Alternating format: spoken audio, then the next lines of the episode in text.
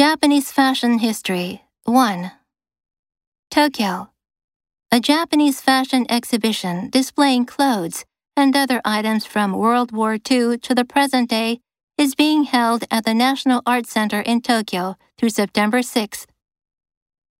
From state mandated war clothing of the mid 1940s to the Lolita look and avant garde, Fashion in Japan 1945 to 2020 offers a fascinating retrospective through more than 800 exhibits, including clothing, magazines, and videos.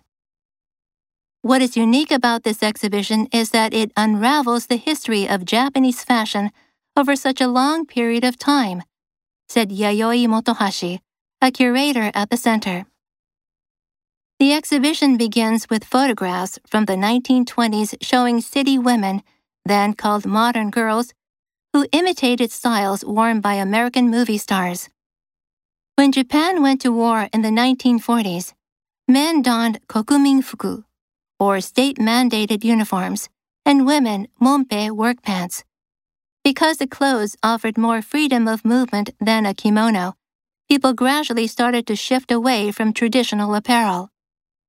After the war, dressmaking suddenly became popular resulting in a proliferation of fashion magazines. When Japanese cinema began its golden age in the mid 1950s, the styles donned by stars on the screen influenced fashion on the street. The exhibition traces this development with clips from the 1953 movie Kimi no Nawa, What is Your Name, and Kurutta Kajitsu, Crazed Fruit, in 1956.